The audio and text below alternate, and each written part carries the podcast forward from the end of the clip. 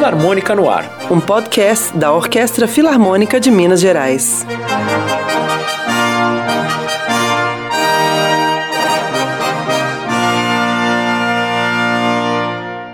Olá, esse é o podcast Filarmônica no Ar, um programa realizado pelo Instituto Cultural Filarmônica. Essa temporada tem o patrocínio da CEMIG, meu nome é Werner Silveira, eu sou percussionista da Orquestra Filarmônica de Minas Gerais e no podcast de hoje a gente vai falar sobre um tema muito interessante. Só que antes de anunciar e falar sobre o tema, eu quero apresentar a vocês meu convidado muito especial, que é o Rossini Parucci. O Rossini, além de maestro, ele é contrabaixista da Orquestra Filarmônica de Minas Gerais. E aí, Rossini, tá tudo bem com você? Olá, Werner. Olá a todos. É um imenso prazer estar aqui e participar desse podcast. E o tema desse podcast é o movimento modernista brasileiro. Eu e Rossini, a gente vai falar um pouco de Vila Lobos, de Cândido Portinari, João Guimarães Rosa e principalmente do legado que esses caras deixaram aí há mais ou menos 100 anos para gente.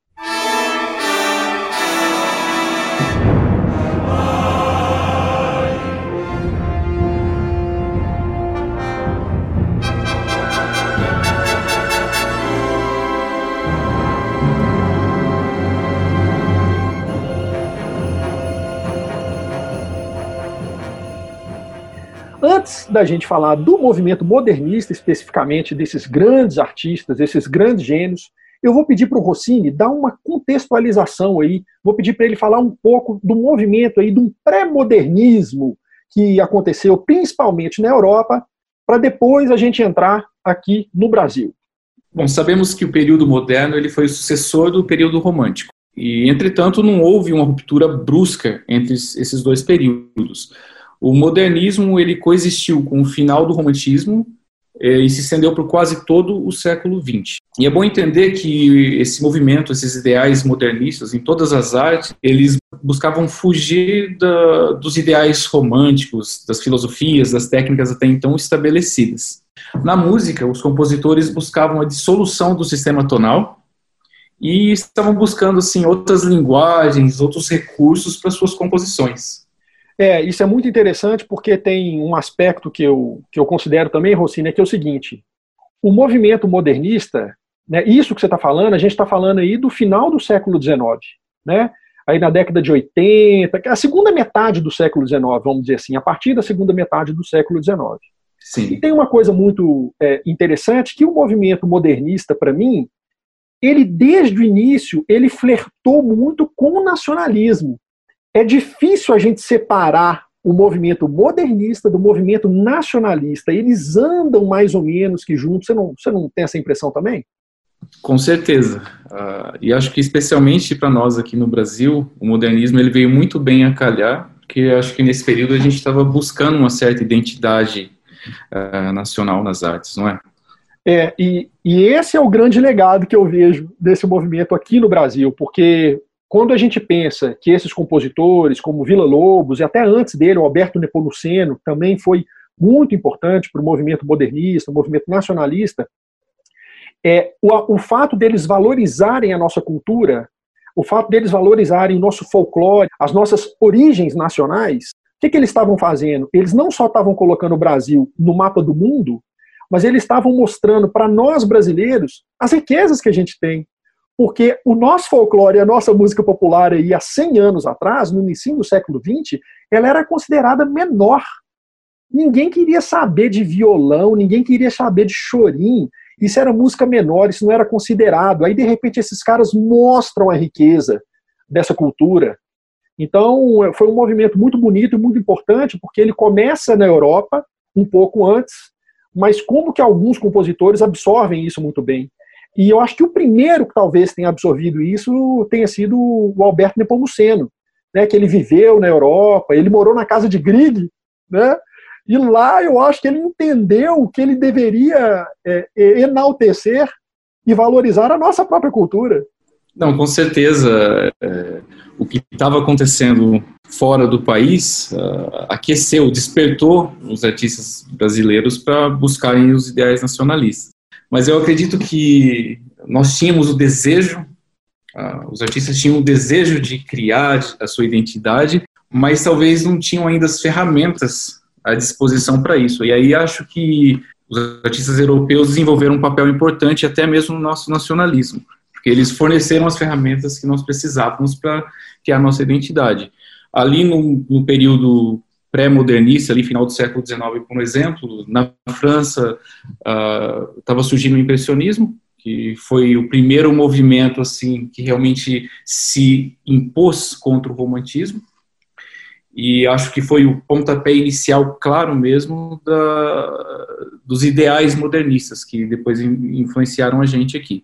É, eu gostaria de falar um pouquinho sobre o neoclassicismo, que foi uma espécie de resgate, porque alguns compositores acharam que a mudança foi longe demais e tentaram resgatar um pouco das técnicas e estéticas dos períodos anteriores, mais precisamente o barroco e clássico, que inclusive veio a influenciar o nosso Vila Lobos aqui. Né? E esses movimentos pré-modernistas, eles vieram para o Brasil, obviamente, com compositores e artistas europeus, mas também com brasileiros mais especificamente o nosso querido Alberto Nepomuceno, que, como você mencionou, ele esteve na, na Europa, morou na Europa, estudou na França, na Itália, na Alemanha. Na Alemanha, ele conheceu a esposa, que era Luna de Grieg, uma pianista. Eles se casaram, foram morar na casa de Grieg, como você disse. E é claro que lá eu acho que uh, essa convivência com Grieg, que eu acredito que foi o maior nome do nacionalismo romântico, ele pôde absorver esses ideais nacionalistas e trazer aqui para gente. E tem uma obra do Nepomuceno que eu adoro e que a gente já vê essas raízes aí né, das nossas origens, os compositores levando isso, né, levando as nossas origens para a música, que é o batuque. Vamos ouvir um trechinho do batuque?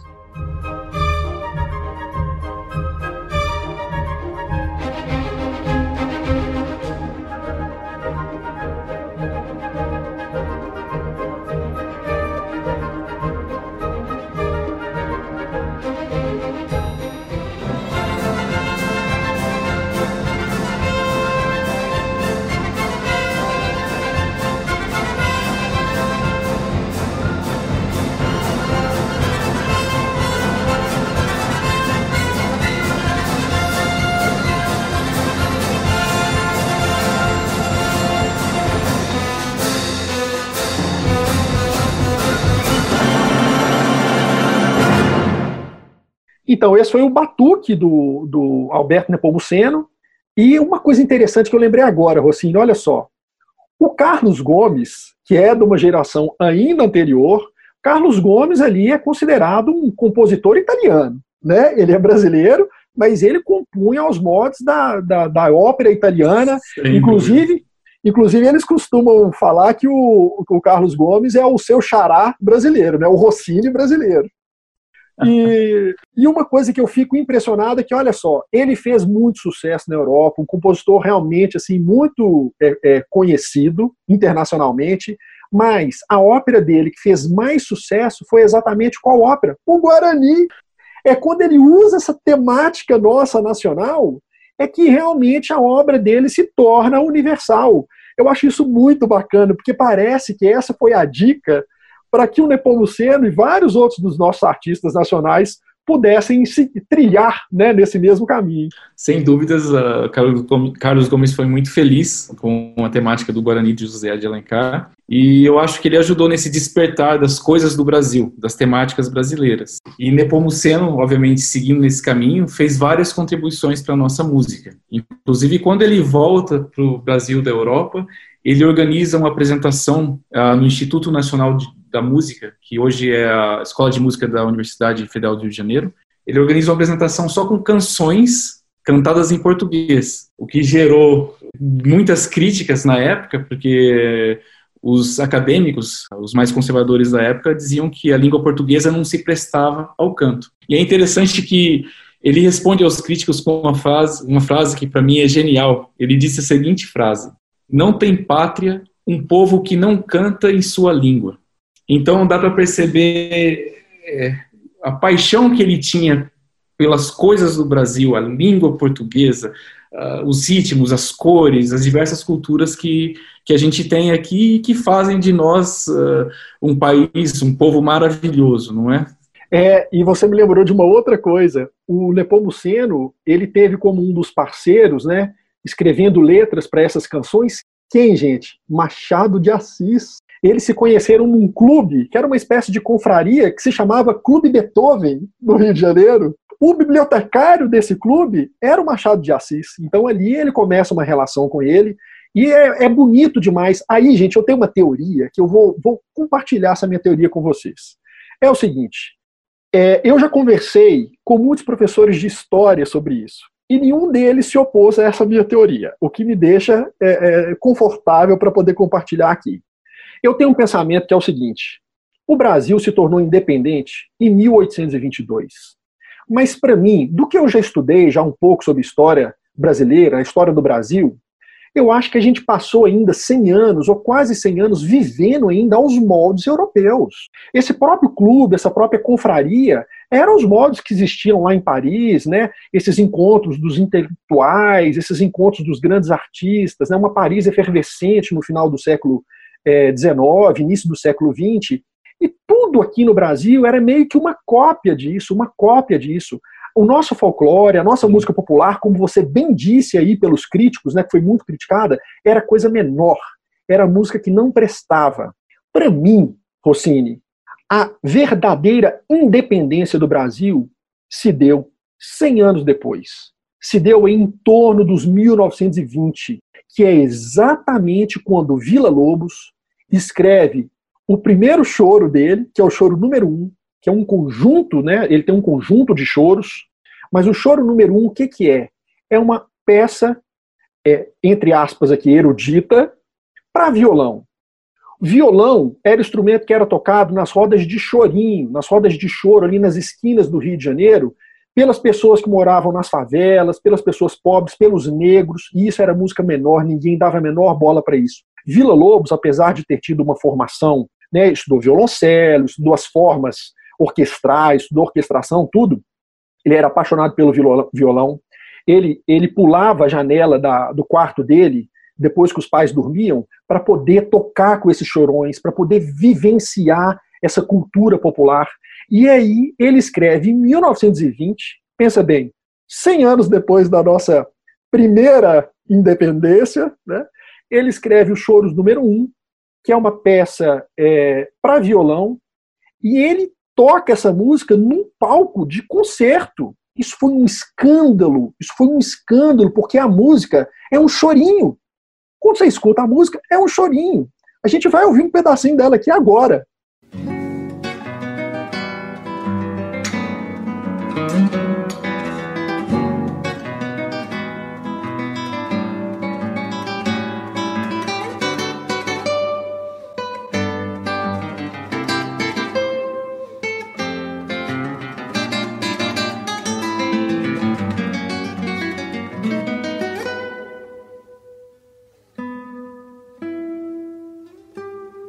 Olha que beleza, gente, essa música. Essa música foi uma afronta para a nossa sociedade. Então, por isso que eu tenho essa teoria de que, a partir desse momento, né, a partir dessas obras de Cândido Portinari, de Guimarães Rosa, de Tarsila do Amaral, de Vila Lobos, de tantos e tantos compositores e artistas e pensadores e literatos é, brasileiros desse período, é que a gente conquista a nossa verdadeira independência.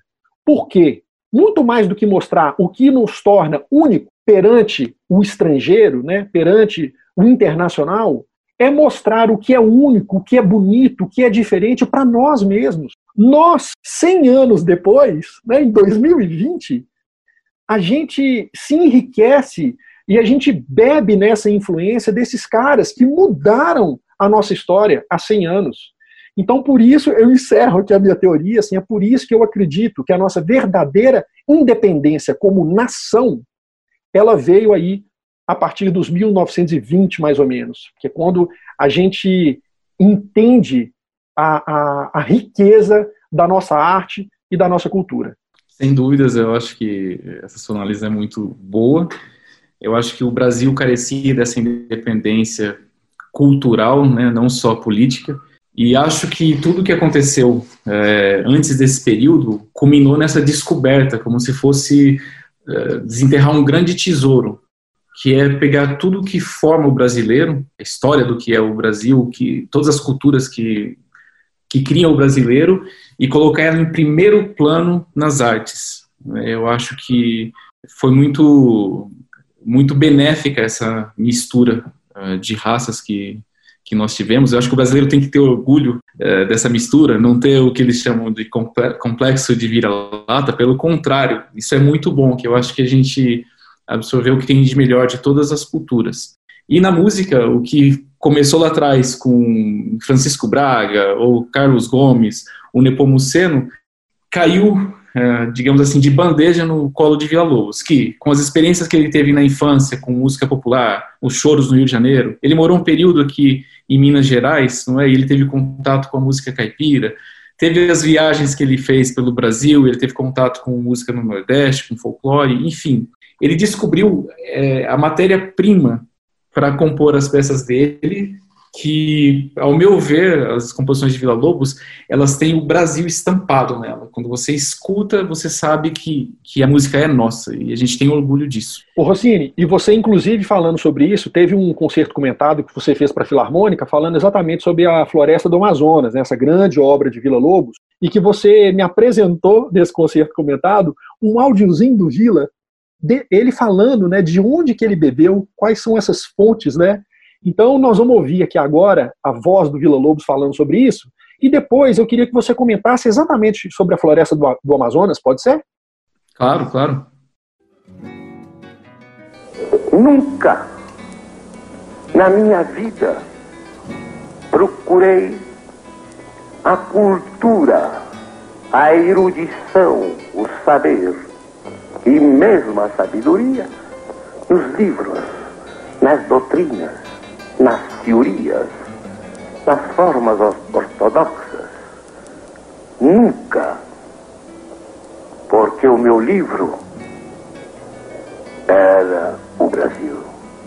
Não um mapa do Brasil na minha frente, mas a terra do Brasil onde eu piso, onde eu sinto, Bom, Vila Lobos, é, ele teve acesso a toda essa matéria-prima para compor as, as, peças maravilhosas que ele escreveu.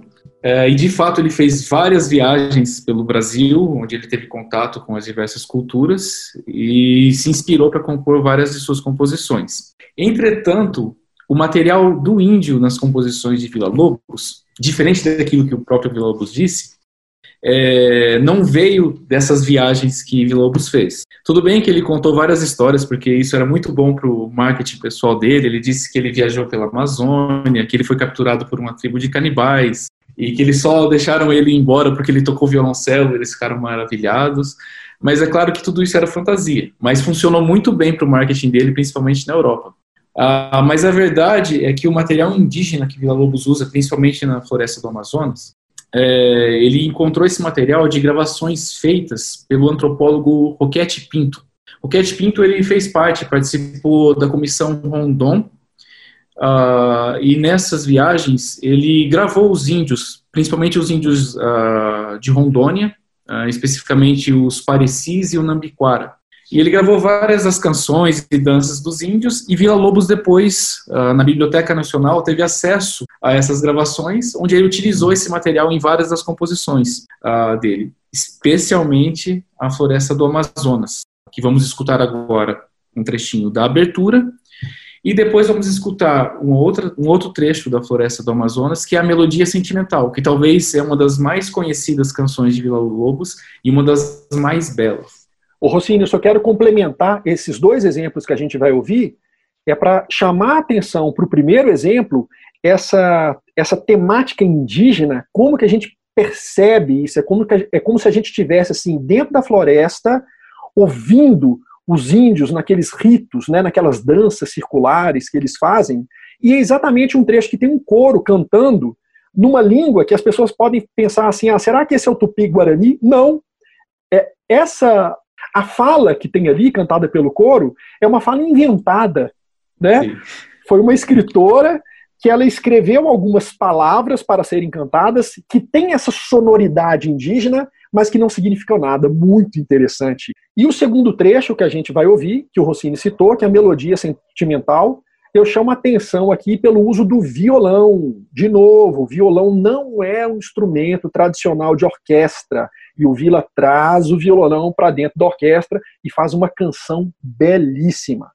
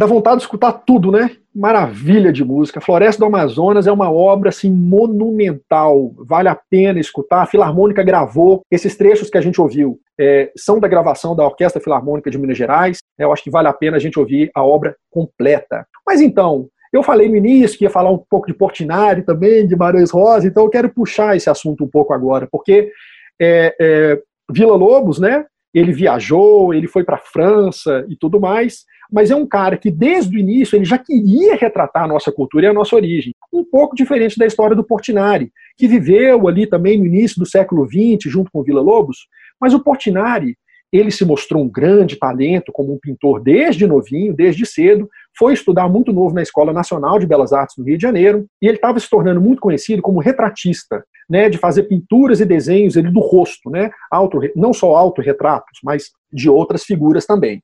E aí ele ganha um prêmio e vai para Paris. Até esse momento que ele vai para Paris, a pintura dele é uma pintura ainda muito tradicional e dentro dos moldes europeus, né, como a gente já falou anteriormente. E lá em Paris, ele começa a visitar museus, ele começa ali a, a, a entender a riqueza daquela cultura, daquela arte, ele viaja e fica ali é, se influenciando, né, é, absorvendo aquilo tudo, e chega um momento que ele para e ele pensa e ele fala assim: nossa, eu nunca me senti tão próximo ao Brasil estando tão longe.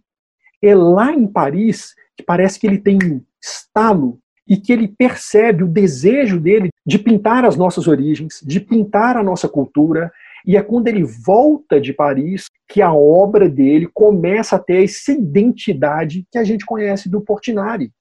A pintura mais conhecida dele se chama O Lavrador de Café. Acho que todo mundo deve saber qual é.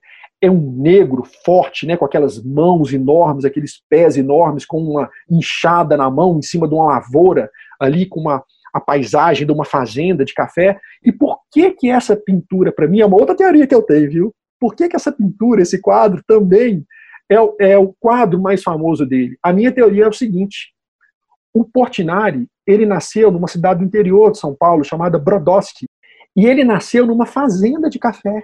Ele vivenciou aquilo dali. Aquilo dali faz parte das memórias da primeira infância dele, ou seja, é o quadro que representa a essência mais profunda e as primeiras lembranças de Portinari e se tornou o quadro mais importante e mais reconhecido dele.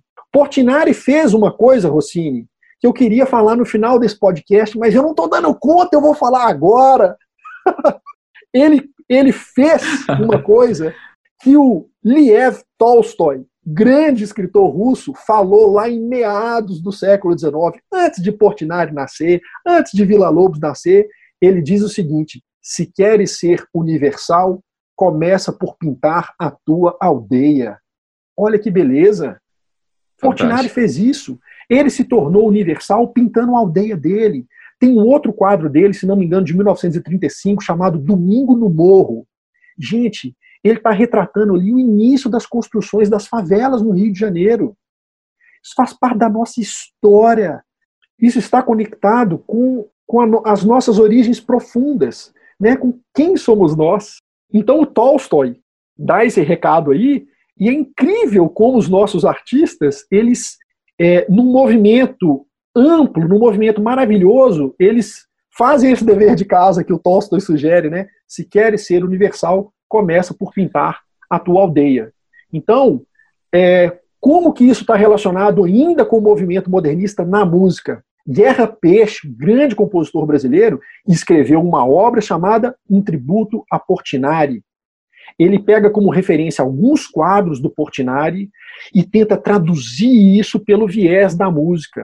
Um trechinho que eu queria muito colocar para a gente poder ouvir é um dos movimentos do Tributo a Portinari, que, cuja, cujo quadro que ele se inspira é o quadro dos imigrantes. Ele pintou uma série de imigrantes mostrando a miséria, né, principalmente dos nordestinos que desceram para o eixo Rio-São Paulo para poder tentar uma vida melhor, né, para poder vencer na vida de alguma maneira, mas que não deu certo. Então, assim, toda essa miséria desses imigrantes vivendo aí, né, em, é, não só no Nordeste, obviamente, mas nesse eixo Rio-São Paulo, desse período, Portinari retrata isso com, com uma carga emocional muito impressionante nos quadros dele, e Guerra Peixe, pelo viés da música, também manifesta essa carga emocional com maestria. Vamos ouvir um trechinho.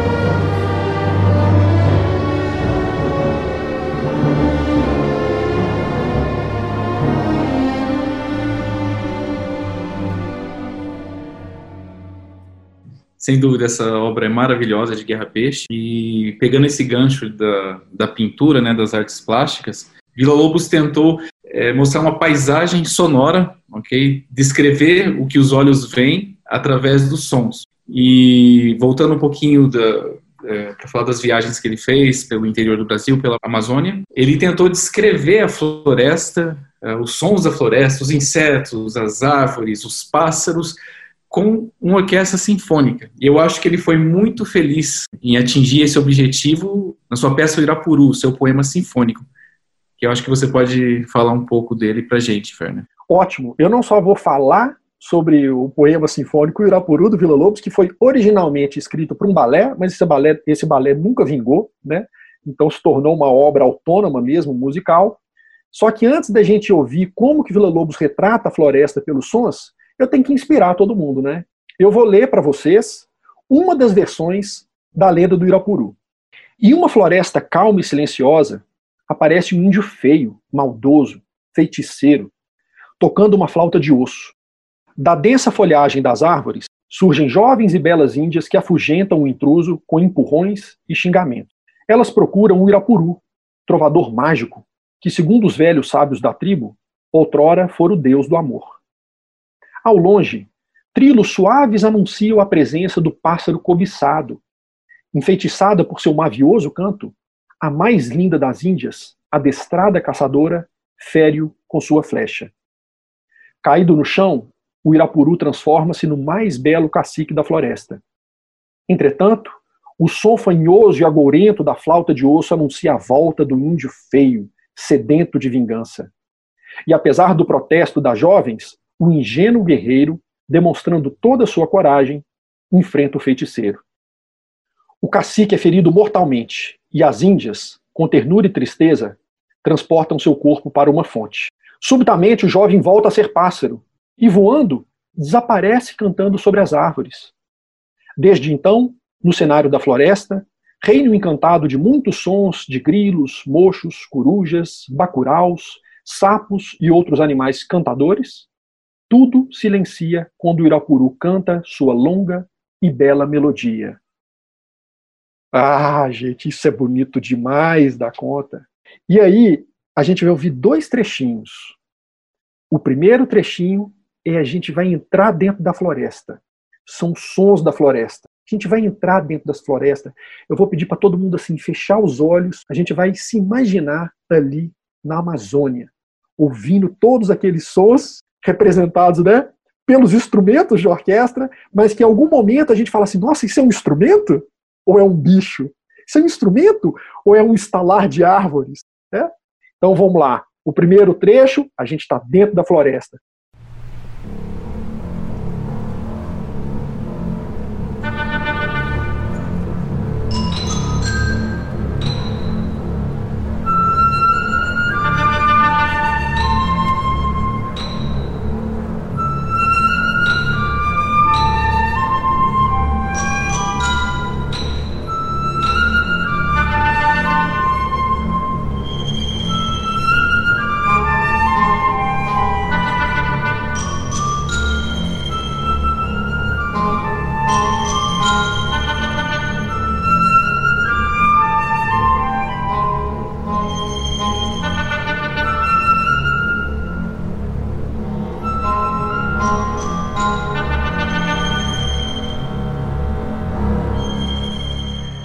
Segundo trecho é um momento que tem a ver com a lenda que eu li aí, que é a orquestra se silencia quando canta o Irapuru. O Irapuru, gente, é um passarinho muito pequenininho. E ele canta muito pouco. Ele canta em dois períodos no ano, períodos de 10, 15 dias, ou seja, ele canta aí de 20 a 30 dias no ano inteiro. E para cada um desses dias, desses raros dias que ele canta, ele canta 15, 20 minutos só. O canto dele é tão bonito e tão raro que a, a floresta se silencia quando canta Irapuru. Como que Vila Lobos faz isso na música dele? Tem um momento que a orquestra toda para de tocar, a gente fica ouvindo só os sons muito graves dos cellos e dos contrabaixos, uma coisa uma nota somente, uma nota longa, representando ali, eu acho, o som do chão, sabe? Assim, um som misterioso. E esse momento acontece duas vezes. Num deles é a flauta que faz o solo do Irapuru, que representa esse canto do Irapuru. Em um outro momento é o saxofone que representa esse canto. E aí que é mais uma coisa genial do Vila Lobos, porque o saxofone não é um instrumento tradicional de orquestra. O saxofone é um instrumento tradicional do chorinho, isso mesmo, de uma música e da nossa cultura, o chorinho tão amado pelo Vila Lobos. Ele pega o saxofone e coloca para dentro da orquestra para poder representar esse canto maravilhoso que é o canto do Irapuru. Então vamos ouvir agora esse trecho onde a floresta se silencia, o mundo para para a gente apreciar pelo som do saxofone o canto do Irapuru. you.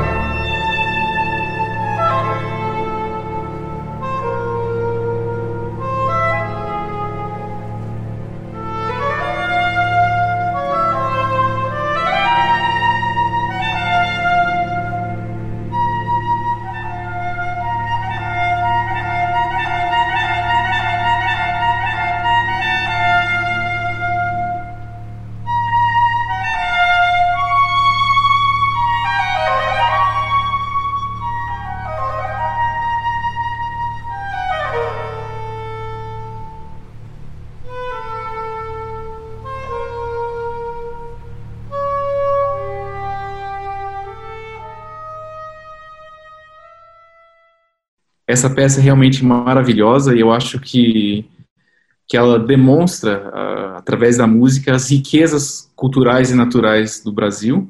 E eu acho que é um sumário de tudo que a gente falou no, nesse podcast, né? Uh, da busca dos nossos modernistas uh, de retratar a nossa cultura, né? O nosso nacionalismo através das artes. Então, acho que o Irapuru é a peça ideal para demonstrar isso, resumir tudo que a gente falou aqui hoje. Que esse legado ele perpetue para sempre. Então, acho que essa é a mensagem que eu queria deixar aqui para vocês, para que a nossa origem e a nossa, os nossos valores nacionais sejam sempre, sempre valorizados. Muito obrigado pela atenção de vocês, Rossini, muito obrigado. E vamos encerrar agora o nosso podcast. Nesse episódio você ouviu Série Brasileira, quarto movimento, Batuque, de Alberto Nepomuceno, com a Orquestra Filarmônica de Minas Gerais e regência do maestro Fábio Mequete. Tributo a Portinari, César Guerra Peixe, primeiro movimento, Família de Imigrantes, com a Orquestra Petrobras Sinfônica e Carlos Prazeres na regência. Choro número 1, um, de Vila Lobos, com Fábio Lima no violão. Floresta do Amazonas, introdução e melodia sentimental, Orquestra Filarmônica de Minas Gerais e regência de Fábio Mequete. O Irapuru, de Vila Lobos, com a Orquestra Sinfônica do Municipal de São Paulo, sob a regência de Rodrigo de Carvalho. Este foi o Filarmônica no Ar, produção de Lívia Aguiar e edição de áudio de Breno Rodrigues.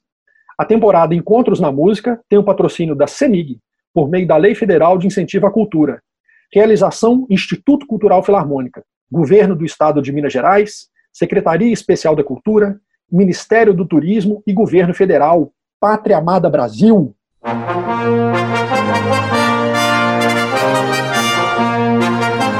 Filarmônica no Ar, um podcast da Orquestra Filarmônica de Minas Gerais.